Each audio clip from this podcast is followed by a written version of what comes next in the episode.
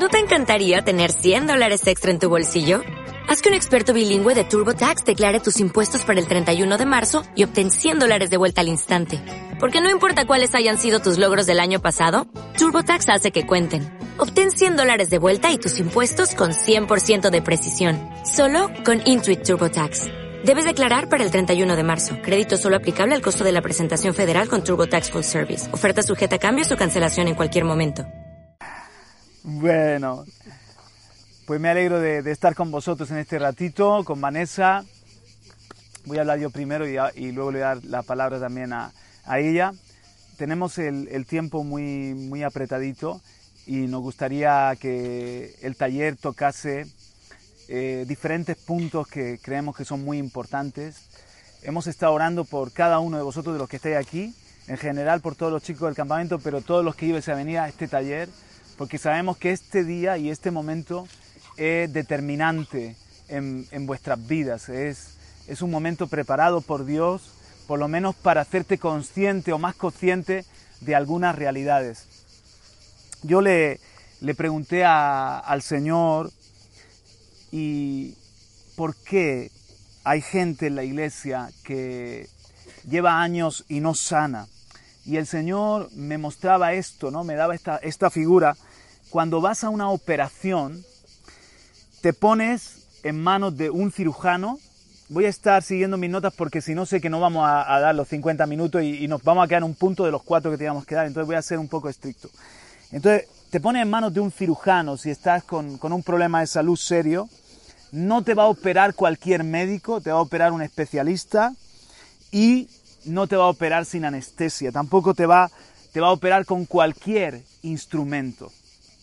Entonces cuando nosotros necesitamos reparación del corazón y tenemos heridas y, traumas y situaciones en el alma que son profundas, el Espíritu Santo es el médico, es el cirujano que nos va a sanar. Y eso es lo primero que quiero que tú veas y que quiero que tú entiendas, que la sanidad del alma, para llegar allí profundo, la, sanidad del, del corazón, esa restauración interior que necesitamos, es Dios el que la hace y el que la hace de manera efectiva. Mira, te leo este versículo que me encanta, Salmo 34, 18. Cercano está el Señor a los quebrantados de corazón y salva a los abatidos de espíritu. La palabra abatido de espíritu es los aplastados de espíritu. ¿Alguna vez te has sentido aplastado de espíritu? ¿Te has sentido quebrantado de corazón? Pues dice que el Señor está cercano. O sea, eh, eh, eh, esa necesidad en tu vida no, no, no es para Dios cualquier cosa, le, le, mueve a Dios de una manera entrañable acercarse a tu vida con socorro y con misericordia. También me gusta mucho el Salmo 147, versículo 2 dice, el Señor sana a los quebrantados de corazón y venda sus heridas. La palabra allí literalmente es venda sus tristezas. El Señor sabe que estar en este mundo, en un sistema caído, vamos a ser heridos, vamos a tener tristezas. Y, muchas cosas en un original eran perfectas, pero luego se dañó la familia, se dañó la, Este mundo no es un mundo para niños. Este mundo no es un mundo preparado para los niños, es un mundo donde eh, eh, hay tantos peligros para un niño, tantas cosas que lo pueden afectar y dañar, y Él lo sabe, el Señor lo sabe, pero dice que Él venda nuestras tristezas, nuestras heridas, sana a los quebrantados de corazón. Pero es que el versículo siguiente dice, y esto es muy importante, dice, que el Señor cuenta el número de las estrellas. Y ahora que nosotros sabemos de, de las galaxias, del universo, de las constelaciones, sabemos que son miríadas, miles de millones, es incontable, pero dice que Él las puede contar. Eso a mí me habla de, que Dios es todopoderoso y dice que a cada una le puso nombre. No solamente las cuenta, sino que tiene un nombre diferente para los miles de millones de estrellas. O sea, cuando tú piensas en eso, te das cuenta de que Dios tiene un poder ilimitado. Y para llegar a cualquier rincón del vasto universo, ¿no podrá Él sanar nuestras heridas? No podrá Él vendar nuestras tristezas. No podrá llegar donde nadie, más puede llegar, que a lo mejor ni tú sabes que tienes ahí un problema y Él, él sí lo sabe y le pone nombre y tiene la medicina. Me encanta, dice, dice, Él, el Señor, sostiene o alivia al, al afligido, pero humilla a los impíos. Salmo 147 del 2 al 6. Entonces, quiero decirte que es el Espíritu Santo que está aquí en este momento. No es ningún hombre. Ahora, aunque Él es el médico cirujano especialista, cuenta con ayudas. Y ahí es donde entra Isaías 61. Isaías 61, del 1 al 3. Qué bueno que, has traído una Biblia y lo, podemos leer. Solamente hay dos textos que voy a pedirte que busques, este y el, y el del final. Isaías 61 dice, y esto se cumplió en Jesús, el Espíritu del Señor Dios está sobre mí. ¿Quién hemos dicho que es el cirujano? El Espíritu Santo. Pero en el ministerio de Jesús, mira lo que dice Jesús, el Espíritu del Señor está sobre mí, dice, porque me ha ungido el Señor para traer buenas nuevas a los afligidos. Me ha enviado para vendar a los quebrantados de corazón, para proclamar libertad a los cautivos y liberación a los prisioneros, para proclamar el año favorable del Señor. Entonces Jesús estaba ungido para poder liberar cautivos y para poder vendar los corazones quebrantados. ¿Ves? Y así lo hizo el Señor, sanando el alma, liberando endemoniados, rompiendo cadenas. Pues bien, el Espíritu Santo sigue siendo Él el médico, el cirujano, pero unge a personas que le van a ayudar en esa tarea de vendar corazones, de liberar a cautivos. Nosotros estamos ungidos por el Señor. Y mientras que yo hablo, siento la unción del Espíritu Santo sobre mí. Y yo sé que este momento es preparado por Dios para poder hacer una obra de vendar tu corazón, de vendar tus tristezas, de poder ministrarte. Y Dios ha preparado a mucha gente. Y probablemente te digo una cosa, si tú has pasado por traumas, golpes, heridas, y el Señor te sana, te va a quedar una unción para tú poder ayudar también a otro y ser un instrumento del Espíritu Santo. Entonces, mirad, en el hospital de Dios, el Espíritu Santo es el cirujano, unge vasos, personas para operar también con Él, como al mismo Señor Jesús. Su presencia es el quirófano.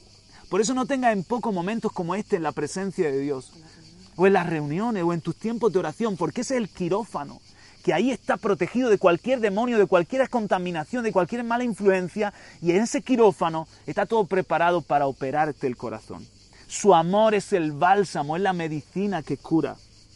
La unción del Espíritu Santo es la anestesia. He visto a gente querer ayudar a personas sin unción y parece que es herida sobre herida, lo que hacen un daño. Pero con la unción del Espíritu Santo viene una virtud sanadora. La palabra es el bisturí que opera Dios. Y la iglesia se convierte en la familia donde te recuperas, en el hospital donde te recuperas. Entonces estamos en el lugar de reparación de corazones, de restauración de vidas. ¿Te das cuenta? Y quiero que tú entiendas, claro que se puede. Yo no tengo por qué convivir toda la vida con estos traumas, con heridas, con estos daños en mi vida. Ahora, mira, yo voy a pedir a Ginés que, que me ayude, por favor, y vamos a imaginarnos, ¿verdad? Que este es la mesa de operaciones. ¿Puedes acostarte, Ginés? Sí.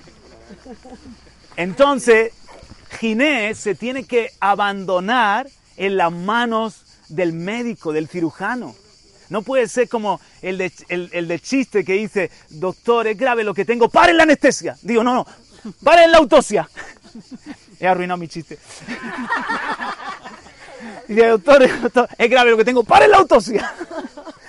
O sea, eh, eh, te tienes que abandonar en el quirófano, en la mesa de operaciones, para que venga el Señor y te inmole y te opere. ¿eh? Yo sé lo que es, yo sé lo que es en un momento con Dios, en una reunión, caer en la presencia de Dios y que ahí esté operando el Señor cosas que ni yo sabía que tenía esos problemas y Dios te los ilumina. Pero a veces nos cuesta trabajo ponernos en las manos del mejor médico, tenemos miedo, tenemos temores y vamos cargando con nuestro daño. Ginés, la verdad es que es un hombre bien, bien confiado, estando yo aquí con esta tijera así encima de, él. Pero ¿cuántas personas huyen? Y, y, hasta dejan de ir a la iglesia cuando la iglesia es el hospital, es la familia y donde está todo preparado para tu restauración. Muchas gracias, Ginés y después ya seguimos con la operación, seguimos con la, con la intervención. Entonces, mis hermanos, nosotros, Vanessa y yo que estamos aquí con vosotros, hemos pasado muchas veces por quirófano. No una, ¿eh? ella tenía sus traumas y sus heridas que le impedían poder servir al Señor o que le, estorbaban en, sus relaciones horizontales conmigo y con otras personas. Y Dios tuvo que obrar. Él luego nos, lo puede contar en, su propia vida. Con el dulce amor de Dios, con, la unción del Espíritu Santo, el Señor la, trató. Y en, este caso, mi vida también, yo te digo que yo llegué a Cristo sin identidad, llegué a Cristo golpeado, atado. Entonces he pasado varias veces por el quirófano de Dios y ahora yo sé que estoy en las mejores manos. Puedes darle un aplauso al Señor por esas manos tan buenas que tenemos. Entonces te transmito toda la fe. Nosotros somos testigos de que de verdad esto funciona y de que no tienes por qué cargar una maleta de, de, daños, de rencores, de falta de perdón, de heridas, sino que es cuestión de decir, Señor, aquí está mi vida, abrirme y abandonarme en esa mesa de quirófano. Ahora, este es un tema muy amplio, realmente es un tema de toda la vida, porque siempre el Señor nos está sanando y restaurando. Es un tema muy amplio, pero a mí me gustaría tocar cuatro cosas. La primera, confusión y engaños de identidad. La segunda, el problema de la mala paternidad o maternidad. El tercero, la falta de perdón. Y el cuarto, huecos en el carácter o en el alma. Y de entrada ya te digo la buena noticia. La buena noticia es que la identidad que Dios te da, ¿qué he dicho? La identidad que Dios te da. La identidad que Dios te da te sana de la confusión o el engaño de identidad. Otra buena noticia es que la paternidad de Dios ¿Qué he dicho? La paternidad, de la paternidad de Dios te sana de la mala paternidad que hayas sufrido. Y otra cosa, el perdón es la llave de libertad. Y esa llave, así, con, así conmigo como si tuviera una, llave en la mano, eh, eh, Justin, tú tienes esa llave del, del perdón, del perdonar y recibir el perdón. Tú tienes la llave de tu libertad. ¿De acuerdo? Así que estamos en una buena noticia. Si hay enfermedad, hay, hay medicina. Hay gente que no sabe lo que tiene y es un problema. Los médicos no saben diagnosticar. Tenemos diagnóstico, tenemos un problema, pero tenemos un buen médico. Comienzo con algo que le he llamado los huecos en el alma o los vacíos en el carácter. A menudo en nuestra vida avanzamos en la construcción de nuestra persona, pero tenemos huecos en el alma o vacíos en el carácter. Cosas que no, no, no hemos resuelto y que antes o después se convierten en tu debilidad, en mi debilidad. Se abre una grieta peligrosa en el edificio de nuestra vida. Hermanos, yo conozco cristianos que llevan años en el Señor y que incluso están en puestos de autoridad y sin embargo tienen fracturas en su vasija. Son como una vasija fracturada que pierde agua y no acaban de sentir la completa paz y la completa llenura. Ha habido un caso reciente que es de un pastor o ex pastor, Joshua Harris. Joshua, Harris, él era un pastor de una gran, gran iglesia. Era un pastor que ayudó a mucha gente a el pacto CVP, castidad, virginidad, pureza. Esos anillos, ¿acordáis de castidad, virginidad, pureza? Ah, sobre todo en los, como los Jonas Brothers, sobre todo en los Estados Unidos eh, eh, para que no estuviesen probando el noviazgo. Escribió un libro para que no estuviesen, hoy conozco a una, me acuesto con ella, pero no es la chica, luego conozco a otra, sino que patrones bíblicos para conocer, como en el taller de Irra, para conocer a la persona, respetarnos llegar virgen al matrimonio y no jugar con algo tan importante como el matrimonio, ¿de acuerdo? Él también ha sido pastor de la iglesia, que es promotora de eh, la, los, los trabajos en, en, Sovereign Grace. ¿Os suena Sovereign Grace? Bueno, pues la iglesia que está detrás de Sovereign Grace ha sido el, el, pastor. Un hombre que... No, no, no, en, inglés. Eso es, en español, pero en inglés, uno, un, un hombre que eh, en el Focus on the Family, enfoque a la familia, recomendaban su libro, etc. Pues bien, hace unos añitos deja el pastorado en otras manos para irse a estudiar, o estudiar más. Bueno, Después, hace tres años, se retracta del libro que escribió sobre de, cuidado con el noviazgo, los, como eh, esas salidas y, esas pruebas con diferentes personas, etc. Dice que bueno, que, fue un libro que escribió cuando era demasiado joven y que quiere que se deje de publicar y le pide perdón a toda la gente a la que le ha hecho daño. Y ahora, hace nada, ha anunciado públicamente que se divorcia de su esposa, tienen tres hijos, se divorcia de su esposa y se declara que ya no es cristiano. Y le pide perdón a la comunidad LGTBI por haber hablado de que el matrimonio solamente es entre hombre y mujer. Y les pide perdón por haberles... O sea, el hermano ha, encontrado un rumbo, un rumbo donde en algún punto perdió el camino y se desvió. Y se desvió.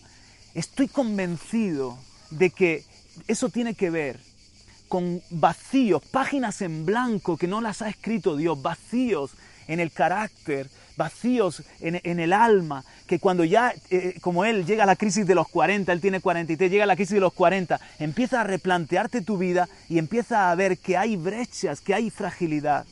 Por eso es muy importante que nosotros no dejemos de lado. Hay un versículo que me ministra en Lamentaciones 3:39. ¿Por qué ha de quejarse el ser viviente? Sea valiente frente a sus pecados. Hay que ser valiente.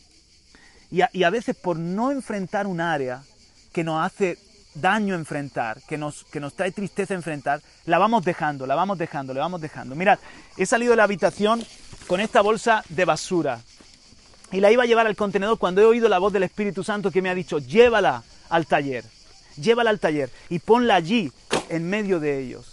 A veces, mis hermanos, tenemos basura en nuestra vida y basura en nuestra vida y, no la echamos fuera de nuestra vida. La dejamos de alguna manera ahí, no la queremos enfrentar o nos gusta nuestra basura, nos gusta, no la queremos echar fuera y empieza a infectar, a oler mal. Empieza a ser un problema en nuestra vida que al principio quizás lo puedes tapar, pero cada vez más no lo puedes tapar. Entonces, eh, hay que ser valiente y decir, esto es un problema que yo tengo, esto es una basura que yo tengo en mi vida, no importa si es por culpa mía, de mis padres, de alguien que me dañó, pero yo quiero sacar eso de mi vida, que mi vida esté limpia y que mi vida esté sana. Amén.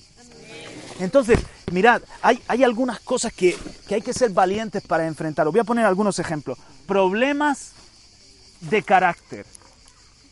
Por ejemplo, personas que tienen cambios constantes en el carácter, falta de dominio propio, personas que tienen gran celos, celos, celo y celos, personas que tienen gran inseguridad, vergüenza, temores, búsqueda constante de aprobación, inclinación a manipular o llamar la atención. Si tú reconoces eso, tú no puedes mirar para otro lado y dejar esa basura en tu vida. Tú tienes que mirarla de frente y tú tienes que decir, oh, ya sé que tengo un médico que me sana, ya sé que yo tengo, hay medicina en la casa de Dios y yo tengo este problema que me está afectando, yo no voy a dejar que se vaya haciendo más grande y que el día de mañana, cuando me case, le haga la vida imposible a mi mujer o a mi marido o a mis hijos. O cuando sea líder, yo soy una persona que es como abrazar un cactus. Qué bonito, qué verde, te quiero abrazar, pero me pinchas cada vez que te abrazo. Me, tengo que cuidar de ti. ¿Cómo estarás hoy? ¿Cómo estará hoy? tu temperamento. Otro, otro área que puede convertirse en un hueco en tu formación, en un vacío en tu carácter. Problemas de fe. ¿Qué creo? ¿Por qué lo creo? ¿Mi cristianismo es profundo o es un cristianismo de emoción? Si eso no lo enfrentas ahora, el día de mañana te lo vas a replantear todo. Y a lo mejor el día de mañana esa, eso que ahora es una fracturita pequeña se ha hecho una gran grieta. Hay gente que yo he visto que, que tiene su fe como si fuese una joya que brilla como el oro. Pero tienen miedo de ponerla en el fuego y descubrir que es una baratija y que no es oro de verdad. Pero yo te quiero decir una cosa, todo lo de Dios es oro puro. Todo lo de Dios pasa la prueba del fuego.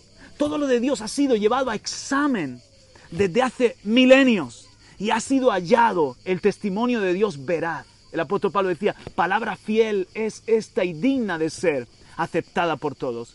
Te puedes preguntar de la resurrección, te puedes preguntar por qué la Biblia es el libro de Dios, te puedes preguntar por qué hay sufrimiento en el mundo. No, no, no es solo ir a la iglesia, me siento bien, tengo amigos y sigo adelante y dejo huecos. Pregúntate, ten un cristianismo profundo, convicciones que sean maduras y firmes y llévalo a examen indaga. Y aquí estamos también, siervos de Dios, para ayudarte a descubrir que esto no es una baratija, esto es para siempre, para toda la eternidad. La verdad de Dios es oro puro. ¿Le puedes dar otro aplauso al Señor? Amén. Aquí quiero hacer un apunte para todos. Eh, mm, eh, es importante que, que si no tienes esa convicción la busques, porque te puedes pasar 10 años, 20 años en la iglesia y un día porque algo te pasó con algún hermano o te sentiste defraudado por alguien, de repente te vayas y, digas, eh, no, mira, no, eh, quiero, quiero pensármelo, ¿no? O sea, y- y decir, como yo he oído, ¿no? Eh, dejarme que esté tranquilo eh, o tranquilo porque tengo que, que pensar. Y yo digo, ¿y qué has estado haciendo estos cuatro años, diez años que has estado aquí? O sea, no estés aquí porque tienes colegas, porque tienes buena gente. Bueno, el primer año lo puedo entender, pero si no, lo que estás viviendo es una mentira. No vivas una mentira. O sea, Sí. te mereces vivir la verdad.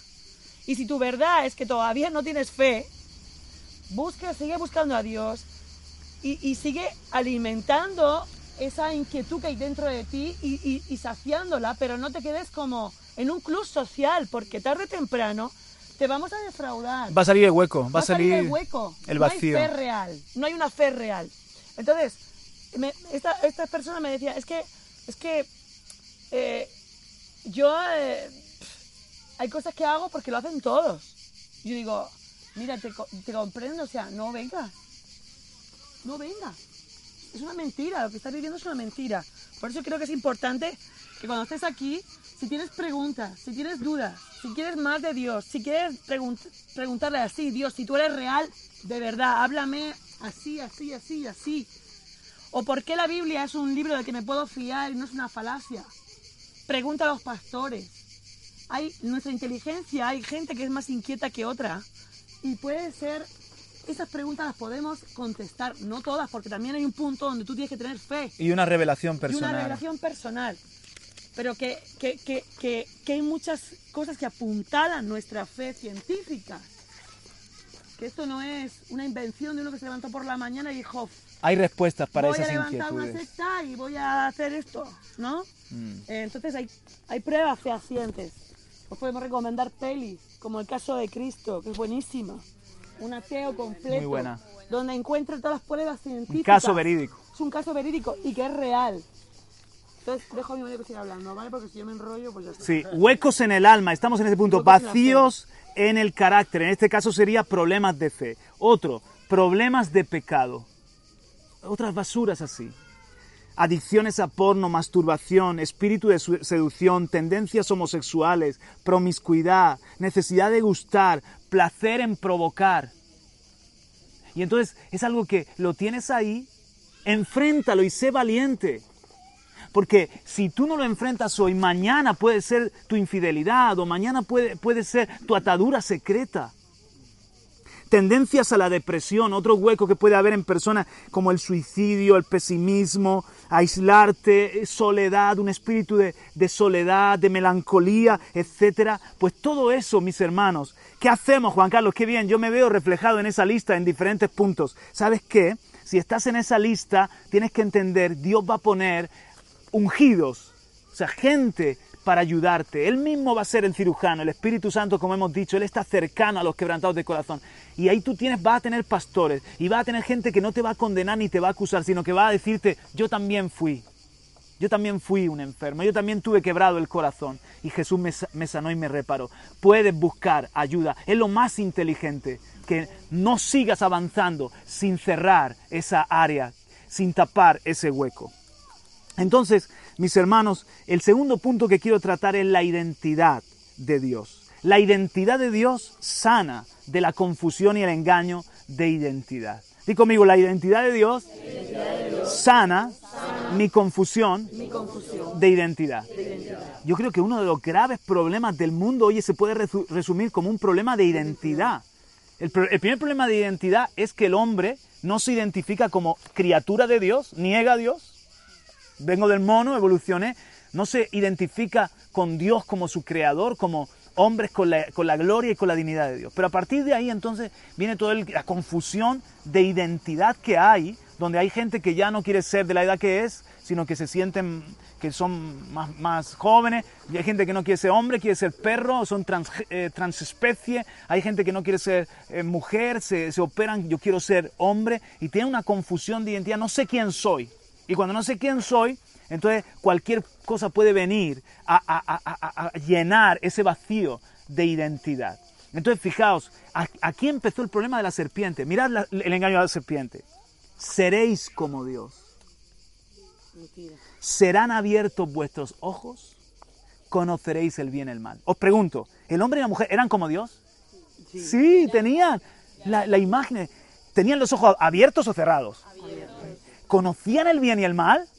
No necesito conocer el mal. Si ya estoy, conozco la luz, no necesito conocer las tinieblas. Si ya conozco a Dios, no necesito conocer el mal. Porque si conozco el verdadero, todo billete falso lo voy a, co- a conocer. Entonces, ¿te das cuenta? Fue un engaño, les metió dudas de su identidad. Como ellos no estaban seguros de lo que tenían y de lo que eran, de su identidad, el diablo les- les vendió es, ridículo. Es como, es como si eres dueño de un campo de, de- olivos y alguien te, lo, te, te- quiere comprar, eh, que, que le vendas tu campo de olivos por, por 100 litros de aceite. O sea, ¿me entiendes? Si tengo la fábrica yo de aceite, qué tontería. Si sé lo que tengo, no voy a comprar una mentira. El hombre compró una mentira. ¿Y qué es lo que sucedió con el hombre? Mirad qué tra- transformación. De libre a esclavo, de santo a pecador, de eterno a mortal, de amigo de Dios a enemigo de Dios. Lo que más está siendo atacado es la identidad. Yo tuve muchos problemas de identidad. Vanessa tuvo muchos problemas de identidad, de reconocerse como lo que era en Dios. Y, y- y yo también, cuando vengo al Señor, yo digo, antes de conocer a Cristo me refiero, ¿quién soy yo? Esa pregunta me atormentaba. ¿Y para dónde voy? ¿Y para qué estoy aquí? Pero hermanos, en Cristo hallé mi identidad. En Cristo fui sano de la inseguridad. Yo arrastraba una inseguridad tremenda.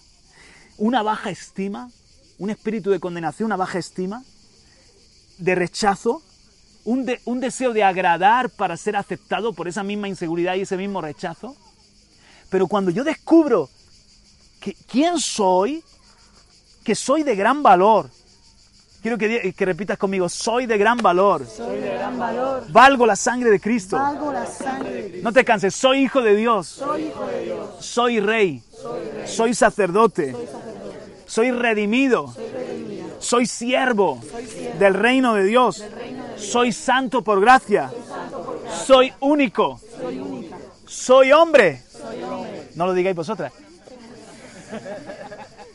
Es verdad, soy hombre. Yo también fui atacado en la adolescencia con, con la homosexualidad, con las dudas de ¿y si? ¿Y si yo en verdad... ¿Por qué? Porque mi familia no tenía eh, a Cristo ni principio bíblico ni nada de eso y entonces tuve un par de amigos que, que eran homosexuales. ¿eh? Y entonces el enemigo queriéndome echar también esa red y ese engaño. Pero entonces vengo a Cristo y, yo, y yo me, me veo, wow, soy único, no hay otro como yo. No tengo por qué tener envidia del de al lado, porque Él es único también, yo soy único también, Dios tiene algo para mí, soy un hijo de Dios, soy un rey, un sacerdote. Oh, eso merece otro aplauso, ¿sí o no? Lo que me sanó, mira, de rechazo, de inseguridad. Sí. Lo que opera, lo que opera eh, para que nosotros no tengamos clara nuestra identidad, primero es que no nos aceptamos a nosotros mismos. Hay algo que nos puede pasar para no tener clara identidad. Hay casos más fuertes y ca- casos más suaves. Cuando una persona no se acepta a sí mismo porque ha sido violada o violado, te rechazas. Hay algo en ti que quieres cambiar y no sabes qué es, pero tú mismo te miras y no te aceptas es como que algo te estorba de tu persona. Entonces, continuamente quieres cambiar en algo y buscas algo que te cambie. Entonces, eh, lo que ocurre es que empiezas a transformarte en algo que no eres. Claro, El enemigo te empieza a susurrar palabras de, que, de algo que tú no eres. Pero por eso hay mucha gente que, que, que les busca llamar la atención o que se, se autolesionan se, se autocastigan, creyendo que son los culpables de lo que les pasó, creyendo que son los culpables de, de lo que se- le- les, les pasa por la cabeza. Entonces, hasta que encuentran una identidad que este mundo los etiqueta. Esto quiero hacer hincapié. Me deja cinco minutos, aunque lo otro no lo voy a tocar. Eh, hoy en día la identidad está tocada por todos lados.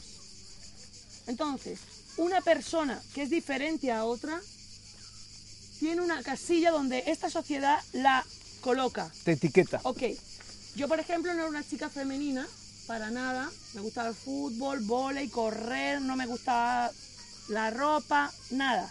Entonces, yo cuando tenía 12 años pensaba, que me decía, porque todo el mundo lo corea. Cuando te ven un poco menos femenina, a ti lo que pasa es que eres, en ese entonces decía, eres tortillera, eres bollera, eres una bollera. Y entonces yo pensé, igual soy bollera.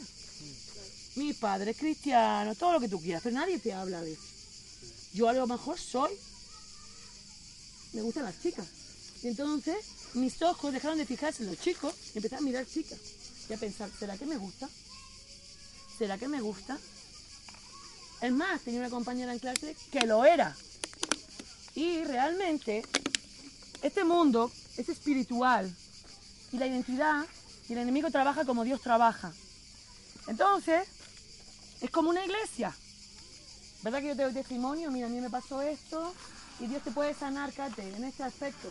Pues en ese mundo del LGTBI, desde hace años, porque es el enemigo que opera, te cuentan su testimonio. Mira, a mí me pasaba como a ti, ¿sabes? Que lo que tienes que hacer es probar.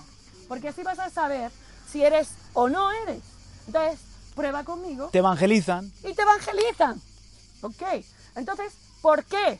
Porque no se acepta, solo se acepta el canon de hombre macho, macho, macho, o mujer femenina, femenina, femenina. La mujer femenina, femenina tiene que pintarse los labios, tiene que estar todo el día metida en el baño, tiene que gustarle mucho la estética. Me han encasillado y me dicen, si no eres así, es que eres esto. Ok. En el caso contrario, tenemos el caso de Saúl y de Jacob. Esaú era un macho que cazaba por el monte, Bien pe- velludo. velludo, fornido. Iba con su arco para arriba y para abajo, todo musculoso, sudoroso. Era feromona ahí, a borrillo. ¿eh? Iba cazando y su padre para él era el favorito. Y ahí estaba Isaac, a la de su mamá. Digo, Jacob. a la de su mamá. Fa- bueno, fornido, no cazaba, faldero de su mami, mami, esto que como no le Co- ponemos cocinero. arroz? Cocinamos, venga, pues mamá, cuéntame qué te ha pasado con las cabras hoy, pues mira, te me ha pasado esto. Ah, entonces el padre prefiere a quién? A Esaú. Por el canon masculino establecido de machismo eterno. Isaac y Jacob es despreciado. ¿Por qué lo sé? ¿Por qué lo sé? Porque cuando Isaac va a dar la bendición, por equivocación le da toda la bendición a un solo hijo. Se lo da todo. Cuando el primogénito tiene que recibir la doble porción, no el todo. Así que Isaac tenía de favorito a su hijo y le quitó todo lo demás a, Jacob. Por equivocación fue al contrario, ¿verdad? Pero, ¿qué hubiera sido hoy en día un chico como Jacob? Claramente confuso, pero yo soy como mi hermano, pero fíjate que mi padre prefiere a mi hermano y yo que soy. Y, y la madre con un poder sobre él impresionante, porque eso es lo que tiene. Cuando hay una familia monoparental y la, y la madre es muy marcada en su carácter, entonces lo que ocurre es que ese chico se confunde, no tiene una figura paterna que lo acoja, que lo ame, y entonces se confunde Heteroparental. heteroparental. Entonces, tenemos un problema aquí de identidad clara. Pero es que Dios creó a, a Jacob como es. Entonces, lo mismo de siempre, esta sociedad que es tan abierta de mente, lo que hace es que te dice, lo que tú eres es que eres homosexual. Y a ti te gustan los hombres. Y tú dices, bueno, será que sí, desde pequeño tú ves que no te gusta jugar a fútbol, tú ves que no te gusta esto. Ay, este que tiene unas maneras que ha copiado de su madre, porque es súper influyente para él, porque es su único referente. Entonces tú lo que te pasa es que eres así. O porque eres más sensible y lloras con una película de amor, o te gusta la decoración, o te gusta vestir bien y, y estar bien guapetón y bien tal, y bien maqueado, o, te gusta, o tienes gusto por películas. Yo quiero aclarar que lo- los hombres nos sudan los ojos, no lloramos, ¿no? Vale. Bueno, quiero decir, porque te emocionas más que otra persona, otro, otro Esaú, que es un, un bulto con ojos, me parece bien los bultos con ojos. Quiero decir, los... "Eh, eh, eh, ¡Dame las lentejas, tengo hambre! Me da igual, quédate con la primogenitura. Pero fíjate, te voy a decir, porque el plan del enemigo ha sido siempre a los más sensibles, a los que más propósito tenían, porque Jacob fue el que del que salió el linaje, ¿eh? porque Jacob fue el que multiplicó, a esos atacarlos. ¿Cómo? Confundiendo su identidad. Es un plan del enemigo mundial, mundial. Y yo quiero, yo quiero hablar contra eso. Quiero hablar contra eso porque sí caben hombres que son más sensibles, sí caben hombres que tienen gusto para vestir, sí caben mujeres que son más luchadoras, más menos femeninas como tú quieras decir, pero que yo me vista con pantalones todo el día no quiere decir que no sea una mujer y no me gusten los hombres.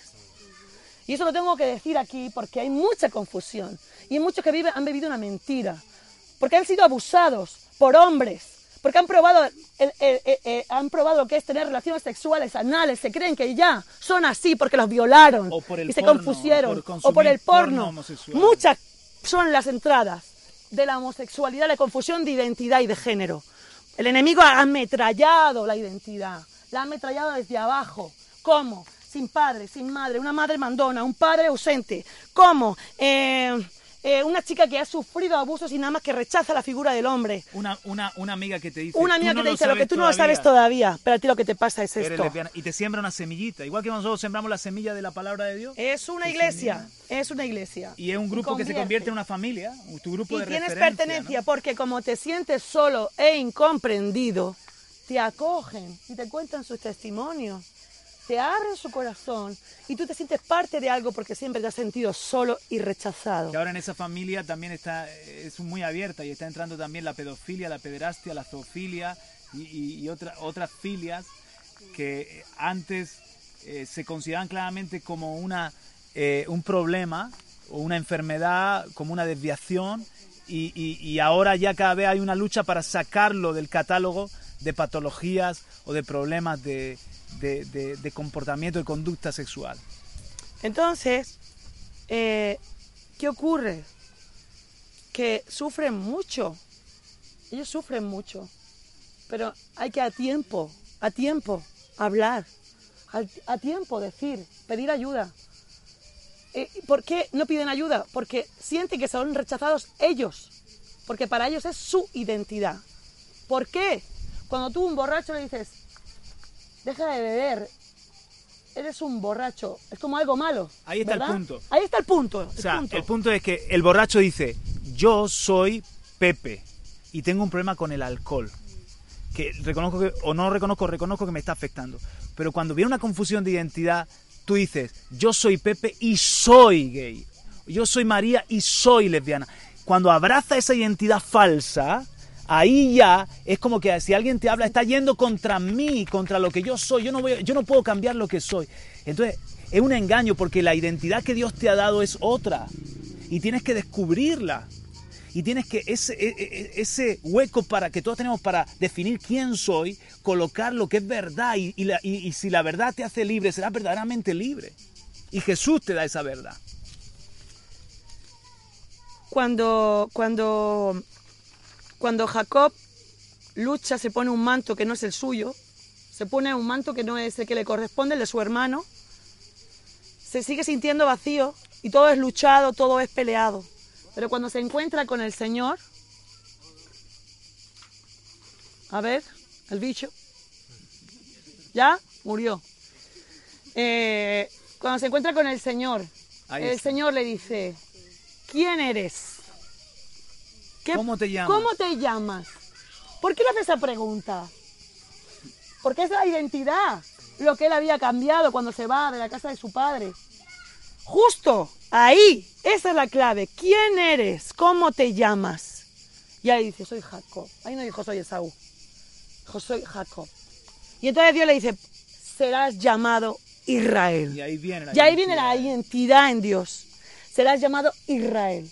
Con un encuentro con Dios, donde tú has dejado de pelear, porque mira, Jacob la peleó, todo lo que consiguió lo peleó y con el sudor de su, de su, de sus Manos y de su frente. Y Dios lo bendecía, pero él luchaba con Jacob, luchó por la bendición, luchó con el suegro, luchó con no sé quién, luchó con el Saúl, luchó, luchó, luchó, luchó, luchó, luchó. 40 minutos. Hasta que llegó ahí y dijo, estoy bendecido por fuera, pero por dentro estoy maldito. ¿Quién se ha sentido? Yo me he sentido maldita. Yo me he sentido mal, yo he sentido como, me he sentido como Caín, Como lejos de la bendición. lejos de Dios. Tú no te mereces. Lo tienes. Yo, te- yo soy hija de pastor. Yo lo tenía todo para ser bendecida, pero yo me sentía maldita. Maldita. Así que yo corrí como Caín, corría, corría por los campos buscando una identidad.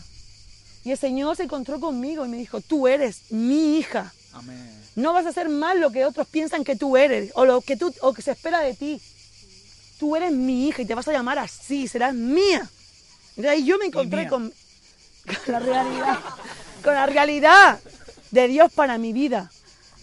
Y no lo que, y no lo que este mundo te, te dice. Entonces, tanta, tanta apertura, en realidad, tanta apertura de mente. No, tenías que abrir la mente, puede haber de todo. Es que tú tienes que aceptarlo. Yo lo- los, os amo, amo, amo a cualquiera que tenga un problema o, o que crea que no tiene un problema. Pero lo que no amo es la estrategia que hay detrás. Nada, nada. Es una, es una mentira, una gran mentira montada. ¿Dónde? Se supone que todo es abrir la mente. Pero tú no puedes abrir la mente a un chico que es diferente a ti. Como, como Isaac no abrió la mente a dos tipos de hombres en su, en su, en su, en su descendencia. No abrió la mente a un chico diferente que estaba debajo la falda de su madre y era diferente a su otro hijo. Igual que esta sociedad te dice, o eres así, o eres así, o tienes que ya decidir si eres esto, lo otro, lo otro, lo otro, lo otro, lo otro. Y se van cambiando de sexo y no saben qué. Y luego cuando ya son lo que no eran, sienten depresión y se quitan la vida. ¿Cuántos transgéneros están quitando la vida? Esto no sale en las estadísticas porque todo esto es un comercio enorme. Donde está metiendo dinero el sistema islámico. En toda Europa está metiendo el Islam dinero. ¿Sabes para qué? Para conquistar Europa. Para que los vientres de sus mujeres procreen. ¿Qué promueve? Eh, eh, eh, ¿qué, cuesta tener hijos siendo una pareja mm, de homosexuales o de lesbianas? Es carísimo. Se tiene uno o dos hijos, mientras que los islamistas tienen cinco o seis hijos. Y todo el dinero del petróleo está invertido en LGTBI. Es una estrategia mundial de control de natalidad. No es una gran mentira. Y por otro lado, detrás de todas esas mentiras y toda esa gente que manipula a la sociedad, es el mismo diablo queriendo cargarse la familia y tu identidad y tu persona. Entonces, yo tengo que decirlo, tanta apertura, perdona, perdona, perdona Isaac, perdona, pero existe Esaú y existe Jacob. Existe un hombre más macho y existe un hombre más sensible que le gusta la decoración. ¿Y qué? ¿Por eso tiene que ser homosexual? Sí, me gusta jugar al fútbol. ¿Qué pasa? ¿Por eso soy lesbiana? Sí. Me gusta llevar el pelo corto porque soy más cómoda. ¿Qué pasa? ¿Por eso soy? Porque tú lo digas, porque mi compañera me lo dice, porque me meten y me encasillan. Y luego dicen que yo tengo la cabeza cuadrada. Entonces, ahí donde me revelo y lo declaro y lo, y lo hablo para que vosotros tengáis claro cuál es la estrategia en este momento para nuestra juventud y para nuestra, nuestra sociedad. hay que, hay que decir que ese encuentro de, de Jacob con el Señor le dio su verdadera identidad y es lo que todos necesitamos. Ese encuentro y- y- y- y yo, fíjate, tenía aquí, mi identidad no está basada en las etiquetas del mundo. Posición, dinero, logros, estudios, aspecto físico. Hoy en día está el Dios imagen y parece que eres lo que luces. ¿eh? Es una potestad moderna. Déjame decirte que hay por lo menos seis personas en el mundo que se parecen casi exactamente a ti. ¿Lo sabías? Y que hay un 9% de probabilidad de que te topes con una de ellos o de ellas en persona o en foto. Pero no soy lo que este traje dice que soy. Sino que el Señor dijo, yo no miro lo que mira el hombre, el hombre mira lo de afuera, yo lo que miro es el corazón. Yo soy la persona que está dentro de este caparazón.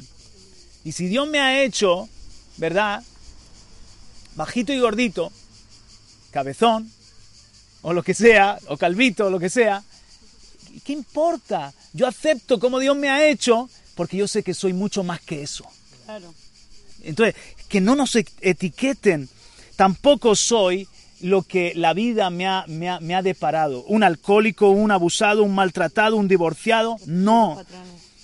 lo que me haya pasado no define quién soy yo. Mi creador define quién soy yo. Amén. Yo soy tu, tu creador, oh Jacob, tu formador, oh Israel. O sea, Dios me creó, me ha dado un nombre y me ha formado. Él define mi identidad. Soy un hijo de Dios, en todo caso, que ha sobrevivido a un maltrato, que ha sobrevivido a un divorcio, a un problema de alcohol, y Dios me ha dado la victoria. Mi valor no está determinado por eso que me pasó, por esa historia que me pasó, sino que mi valor está determinado por la historia de la cruz del Calvario, donde Dios se hizo hombre y derramó su sangre para salvarme a mí. Y así me amó el Señor. Aleluya. Amén. Entonces, gloria a Dios. Eso es lo que define lo que yo soy. Ahora quiero hablaros rápidamente, rápidamente del problema de la mala paternidad, que es muy importante. Y como siempre, con una buena noticia, y es que la paternidad de Dios sana una mala paternidad. Ya sea que me cuidaron mi abuelo, mis tíos, que me dañó una, una figura de paternidad en la iglesia. La paternidad de Dios sanó a Jacob también. Claro. Porque Jacob sufrió de falta de paternidad por parte de Isaac, pero fue sanado en el encuentro con su Dios. ¿Y cómo sabemos que fue sanado en el encuentro con su Dios? Porque fijaos, Isaac solo tenía bendición para uno. Como lo tuvieron para él, porque él era hijo único. Él era hijo único. Él repitió el patrón de su padre. ¿Qué la hicieron con. Ismael? Fuera de la casa de Ismael. Repitió el patrón de Entonces la bendición de Abraham fue para Isaac. Isaac solo tenía bendición para uno, favoritismo. Y solamente tenía bendición para Esaú. Porque luego vino Esaú y dijo, bendíceme también a mí, Padre mío. ¿Cómo quieres que te bendiga? Le he dado toda la bendición a tu hermano. Pero Jacob fue sanado de todo eso. Y Dios, su padre, le bendijo. Y si no has tenido la bendición que necesitabas por parte de papá, de mamá, de tu abuelo, de tu cuidador, de quien sea, sino que han hablado palabras negativas, lo que sea, Dios sana todo eso y tiene una palabra de bendición para ti. Y en esa paternidad eres restaurado. Entonces fíjate, ahora Jacob, cuando ya va a morir, tuvo una bendición para sus doce hijos y para sus nietos, para cada uno. Tú rompió el modelo malo y trajo un modelo sano. Y tuvo bendición para todos, un corazón donde todos cabían. ¿Cómo sabemos que realmente hemos sido sanados? Cuando reaccionamos diferente a nuestros padres, con nuestros hijos. No repetimos el no modelo. repetimos el modelo. Sabremos que hemos sido sanados. Porque Él pudo bendecir a los doce, los trajo todos a su mesa. Y le habló a cada uno especial. Y esa es la diferencia. Le dijo a ti, oh lobo rapaz, tú es que eres como tal, que estás así. A ti, Neftalí, a ti, Dan. Cada uno único. A ti, a cada uno, de una forma única, porque somos únicos y diferentes. Y tenemos que amar, como paternidad, nosotros tenemos que amar la diferencia. Yo como madre tengo que amar la diferencia entre Enoch, Rebeca, Caleb y, y Rubén. Ninguno es igual. Y no por eso ninguno es mejor o peor que otro. Son diferentes y tengo que bendecirlos a los cuatro de una forma especial. Quiero deciros algo que está demostrado, que está, se ha estudiado mucho. John Bowlby definió la teoría del apego. Él vivió en, en- en el siglo XX. Como psiquiatra observó el comportamiento infantil y cómo el vínculo afectivo del niño con sus padres o cuidadores determinaba su desarrollo cerebral o emocional. Es decir, cómo mis papás me han cuidado, la infancia que he tenido determina cómo luego yo me desarrollo y cómo luego soy, me afecta indudablemente. Un gran descubrimiento, pero esta fue su investigación, la teoría del apego. El tema es que más adelante Cindy Massar y Philip Sarrer, ellos concluyen que las relaciones que tenemos horizontales, sobre todo amorosas, esas relaciones son una reproducción de las relaciones de apego que hemos vivido en la infancia. Es decir, según la infancia que he tenido, así luego voy a ser capaz de ser esposo, de ser esposa y de relacionarme. Según esta teoría, hay cuatro tipos de apego. Yo les he puesto un nombre a cada uno. Están los padres águila o los cuidadores águila. Son los mejores, te enseñan a volar. Los padres y cuidadores se preocupan por el niño, le transmiten afecto, respeto y cuidado. Desarrollan por otra parte autonomía en el niño. De adultos, esas personas se encuentran cómodas en las relaciones personales, se sienten queridos, pero no idealizan las relaciones, saben que no son perfectas, saben dar el espacio al otro y también alejarse de personas que me hacen daño. Eh, esos papás han, sabido criar, sacar del, del nido, volar con ellos, enseñarles a volar definitivamente. Pero luego están los padres sargento, que tienen un desequilibrio entre amor y disciplina. Tiene que ser 50% amor, 50% disciplina. Pero ellos son mucha disciplina. Padres o cuidadores que se muestran fríos hacia el niño. Rehuyen el contacto físico con el hijo. Ellos dicen, es necesario educar con disciplina, dosificar el cariño para no hacer débil a mi hijo o no hacer débil a mi hija. Los pequeños reprimen sus necesidades.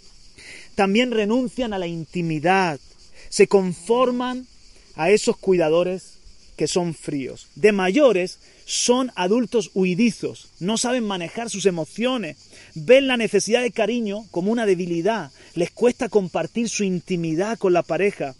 Son relaciones poco profundas las que suelen tener, tienen actitudes evasivas. Cuando intentas acercarte son como una pastilla de jabón, que le aprietas y saltan porque no se sienten cómodos en ese, en ese terreno de, cercanía. La, la, otra es padres bipolares. Estos son los peores, son padres con mucha inmadurez, que no están centrados verdaderamente en ser padres o preparados para ello. Estos padres son cuidadores imprevisibles. No es que rechazan al bebé o al niño, sino que a veces lo ignoran y otras veces son súper cariñosos. ¿Qué pasa? Que esto genera gran ansiedad en el niño no hay patrones comprensibles, porque unas veces me atienden y otras veces pasan de mí. Cuando esas personas son adultas, son inseguros en sus relaciones, tienen mucha ansiedad ante una separación, tienen mucha ansiedad si sospechan que no son correspondidos, son celosos, aprensivos, suspicaces y bastante melodramáticos, necesitan atención constante de sus parejas, a veces son agobiantes, se hacen dependientes del otro es una montaña rusa. Hoy bronca, mañana arrepentimiento, pasado mañana sumisión, otra vez vuelta a empezar porque nunca es suficiente. Cualquier gesto de distancia en el otro genera otra crisis, ansiedad. El último es, y el peor, los padres enfermos. Creo que no deberían haber llegado a ser padres. Estas personas tienen un apego patológico con el hijo el padre, la madre, los cuidadores son insensibles hacia el niño, pueden llegar a ser violentos, pueden tener un daño activo o pasivo. ¿Qué estoy diciendo con esto?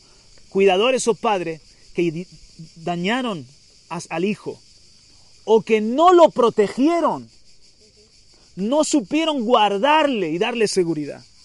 Los niños necesitan a los padres, pero los padres se convierten en una amenaza o simplemente brillan por su ausencia, no me protegen. Esta paradoja provoca un colapso psíquico traumático. Son niños llenos de dolor, de miedo, de agresividad, de inseguridad. Son niños que recurren al bloqueo emocional. O sea, bloqueo mis emociones porque si no es insufrible de adultos sufren grandes dificultades para identificar sus emociones, padecen bloqueos, confusión de sentimientos. Para ellos las relaciones afectivas son una amenaza, son personas inestables, con dificultades para respetar los derechos y los límites del otro. Ahora, esta teoría del apego y, y cómo nosotros después nos podemos relacionar con los demás parece determinista, es decir, oye, pues así me criaron, así ahora soy y así ahora me relaciono. Pero se pueden reparar las heridas del pasado. Muchos llevamos un niño herido dentro y se puede sanar a ese niño. ¿Qué es lo que dice la psiquiatría y la psicología? Que yo doy gracias por los psiquiatras y los psicólogos porque no toda la gente tiene fe y va a, a la mesa del quirófano de Dios. Pero ¿qué es lo que dicen los psiquiatras y los psicólogos? Pues suelen decir, sé tu propio cuidador, Sé tu máxima figura de cariño. Sé el padre y la madre de tu corazón roto. Sana a ese niño que llevas dentro. Y yo como terapeuta, como psiquiatra, como psicólogo, te acompaño en el proceso y te ayuda. Te ayudo. Pero nosotros, hermanos, tenemos al mejor Padre del mundo. Al Padre Todopoderoso que puede sanar nuestras heridas. Hemos leído que si le puso nombre a, los millones de estrellas, ¿no puede Él llegar a lo profundo? Mira, te voy a decir una cosa. Dios puede, es, es eterno y puede estar en tu pasado y sanarte en esa herida que te maldijeron, que te dañaron, en ese momento que todos los niños estaban los papás viendo la actuación y no estaba papá. Echaste de menos. Tuviste un sentimiento de abandono. Sabes, Dios puede ir a tu pasado y sanar tu corazón, sanar a ese niño y seguir cuidándote en el presente para darte que para darte valor, para darte seguridad, para darte autoestima, como hemos estado viendo, para darte identidad. Jacob fue sanado en su identidad y fue sanado en su paternidad también. Entonces, mis hermanos, esto es maravilloso, aunque me faltó un cuidador como correspondía o unos padres como correspondían. Ahora he hallado a un padre que suple abundantemente todo lo que me falta y ese niño puede ser sanado. Esos traumas del ayer pueden ser sanados. Puedes darle un aplauso al Señor si lo crees. Aleluya. Ahora, el tiempo se nos ha ido y quiero terminar ahora sí pidiéndote que leamos juntos en Mateo 18 porque es el broche de oro, de alguna manera el cierre final en Mateo capítulo 18. Y te quiero hablar de la llave del perdón muy rapidito. Mateo 18. Importancia del perdón. Mateo 18, 21. Entonces se acercó Pedro y le dijo, Señor, ¿Cuántas veces pecará mi hermano contra mí que yo haya de perdonarlo? ¿Hasta siete veces? Jesús le dijo, yo me imagino a Jesús que en este momento hizo una mueca de, simpatía. No te digo hasta siete veces, sino hasta setenta veces siete. ¿Y para qué? Esto se quedarse claro, les puso la parábola de los dos deudores. Mira, el perdón es la llave de tu sanidad y de tu libertad. Si tú no ejerces perdón, te quedas dentro de una cárcel. Pero lo más curioso es que te quedas en la cárcel con la persona que no has perdonado. Te quedas vinculado, atado a la persona que te dañó. Fueron tus papás. Ámalos con el amor con el que Dios te ha amado y te ha perdonado y bendícelo. Si hicieron eso contigo probablemente es porque no tenían nada mejor para darte, porque ellos también son vidas quebradas, corazones rotos, que no han tenido la oportunidad de conocer a Cristo. Si tú te llenas del amor y recibes el perdón y la misericordia de Dios, puedes tener misericordia de ellos y perdonarle. ¿Qué fue un tío que te abusó? Probablemente porque fue abusado también porque es una cadena maldita. ¿Qué fue? Un profesor que te, que te maldijo y te dijo nunca llegarás a nada, un, un amigo te decepcionó, ¿quién sabe? Pero sabes qué, tú puedes comprender que estamos en un mundo caído donde las personas fallamos, donde muchas veces no tenemos las herramientas, la sabiduría, no tenemos la capacidad de hacerlo mejor. Y tú puedes tener misericordia como Dios nos ha perdonado todo y ha tenido misericordia. Esa es la parábola de los dos deudores. Si tanto Dios me ha perdonado a mí, ¿por qué no voy yo a perdonar? A otro que ha hecho menos en comparación con lo que Dios me ha, perdonado a mí y lo que yo le ofendí con mis pecados. Pero mira cómo termina la parábola, fíjate, en el capítulo 18 y dice así, en el versículo 30, dice, sin embargo, él no quiso, sino que fue y lo echó en la cárcel hasta que pagara lo que debía. En el 29 dice que el consiervo dijo, ten paciencia conmigo y te pagaré. Y este que había sido perdonado, yo he hecho el cálculo, y fue perdonado en mi, 1.620 eh, millones de euros. Fue perdonado de 1.620 millones de euros. Y se encontró con uno que le, debería, le debía 3.000 euros. Y no, lo, y no lo quiso perdonar. Cuando le acaban de perdonar a él más de 1.500 millones de euros, no quiso este perdonar al que le debía 3.000. Dijo, no, a la cárcel hasta que me pagues todo. Así que cuando los consiervos vieron lo que había pasado, se entristecieron, fueron y contaron a su señor todo lo que había sucedido. Entonces llamándolo el señor le dijo, siervo malvado, te perdoné 1.650 millones porque me lo suplicaste. ¿No deberías tú también haberte compadecido de tu consiervo que solo te debía 3.000 como yo me compadecí de ti? Y enfurecido su señor, lo entregó a los verdugos hasta que pagara todo lo que le debía. Así también mi Padre Celestial hará con vosotros si no perdonáis de corazón cada uno a su hermano. Entonces, acabó en la cárcel con el que no perdonó. Yo no te perdono. y se fue y acabó en la cárcel con él. Ahora tenía que verlo todos los días.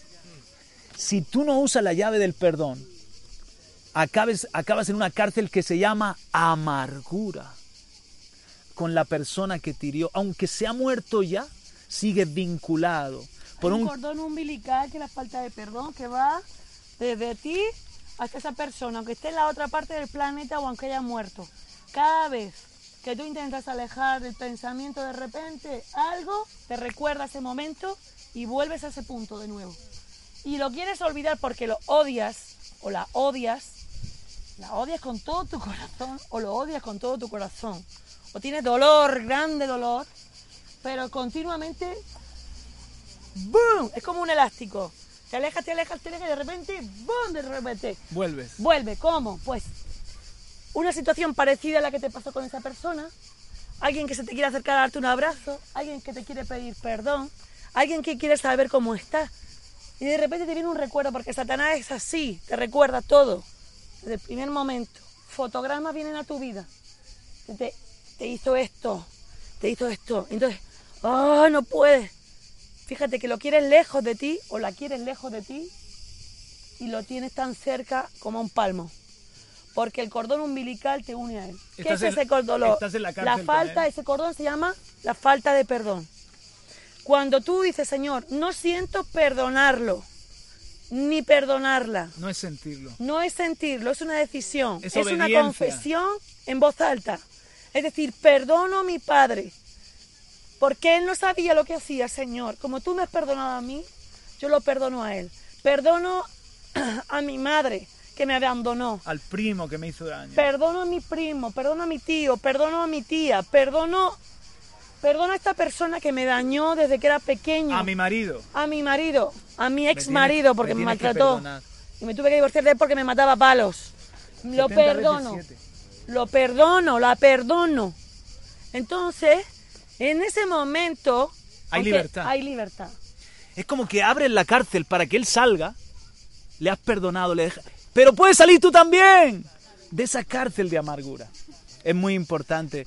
¿Por qué? Mira, el perdón más grande que yo veo en la Biblia, después del el perdón de la cruz, el perdón de José a sus hermanos. ¿Por qué José los pudo perdonar? Uno, porque no había huecos, no había vacíos en su, en su, en su identidad, en su carácter, en su alma. Tenía clara su identidad de, hombre bendecido. Y tres, porque él él, era un hombre que tenía paternidad en Dios y seguridad en su, incluso en su paternidad con Jacob. Entendió, Dios es mi padre y todo esto por encima del hombre está mi padre y todo esto Dios lo ha permitido con un propósito y, mi padre hace que todo ayude para bien. Mi padre es todopoderoso y esa seguridad en la, paternidad y en el propósito eterno de Dios le dice a los hermanos, os perdono, no os preocupéis, estamos en paz. Dios quiere hacerte tan rico y tan feliz y tan, tan lleno de bendición que seas capaz de perdonar a cualquiera. Hay muchas veces que el perdón se, se expresa con lágrimas, como el, el, momento de donde José dice que lloró amargamente. Lloró amargamente porque se encontró cara a cara con, esa, con esas personas que le habían hecho tanto daño. Así que cuando llora amargamente, ahí hay sanidad. A veces hay sanidad en una noche donde tú te pones de acuerdo y, tienes que meditar por qué yo estoy así. Yo, yo os animo, así, si hay alguno de vosotros que, que siente que tiene una herida, que siente que tiene un, un dolor, un, un, hueco, a que le pida al Señor que lo ministre por medio del Espíritu Santo. Nosotros estamos aquí para lo que haga falta, pero creo que en, en las noches que, que, que Dios nos da a veces sueños, nos da claridad o meditamos no es regresión, pero es meditar en nuestra infancia, es meditar en nuestra juventud, es meditar en, cómo nos engendró nuestra madre, en cómo nos engendró, en, cómo era nuestro padre con nosotros, en por qué esta relación me hizo tanto daño, por qué me aferré a esa persona cuando sabía que era mala para mí, en por qué he tomado una decisión en, vivir así como estoy viviendo. Yo creo que Dios nos lleva en esta mañana y en estos días a meditar y a que Dios, por medio del Espíritu Santo, mira, yo no tengo una varita mágica. Yo te puedo dar encender una bombilla y decirte, creo que hay algo ahí, pero míralo tú porque tú sabes mejor que nadie qué, qué te está pasando.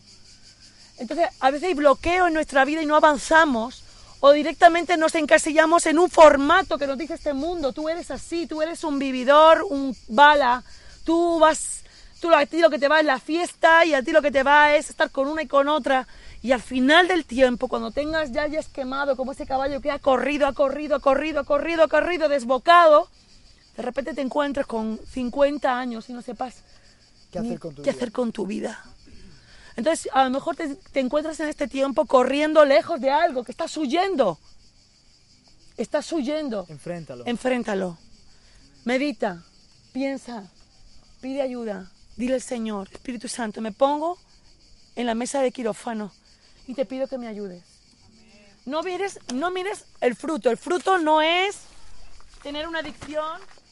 El fruto no es, o sea, el motivo no es tener una adicción, una depresión, una baja estima, una propensidad por ciertas cosas. Hay una raíz que tienes que pensar cuál es.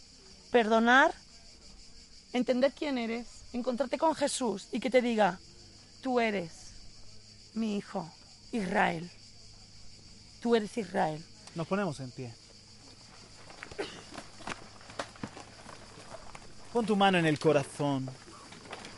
Señor, hoy tú nos has hablado de que eres especialista, cirujano, el que llega a lo más profundo y capaz de sanar todo y vendar las tristezas, de sanar al afligido. ¿Quién no en este caminar de la vida tan difícil hemos sido golpeados, dañados? Quizás nos hemos identificado con ese niño que tuvo una infancia difícil, que tuvo acontecimientos traumáticos. Pero Señor, nos ponemos en tus manos. Espíritu Santo, tú puedes ir para allá, para nuestro pasado. Tú puedes sanar, Señor, vendar, Señor. Tú puedes, Señor, romper todo lo que el diablo ha querido traer como una fortaleza y por el contrario, cerrar las grietas, cerrar la fractura, llenar los vacíos de nuestro carácter, de nuestra alma. Gracias por ser un Padre que siempre nos amas, estás con nosotros. Nos has dado valor, nos has dado identidad. No queremos, Señor, mirar para otro lado, sino enfrentar lo que es basura en nuestra vida, lo que está mal en nuestra vida, lo que está infectado en nuestra vida. Y, Señor, que tú nos puedas limpiar. Y que tú nos puedas, Señor, levantar como una bendición para otros, como un testimonio de tu poder para hacer nuevas todas las cosas. Nos ponemos, Señor, Dios mío, en una apertura, en una humillación, en una confianza en tu buen hacer, Señor. Y te damos gracias por este día. Y te damos gracias por este taller, Señor, de reparación de corazones. Ahora, Señor, haz la obra en cada uno de nosotros. Te lo pedimos en el nombre de Jesús. Amén. Y amén. Amén. Aleluya.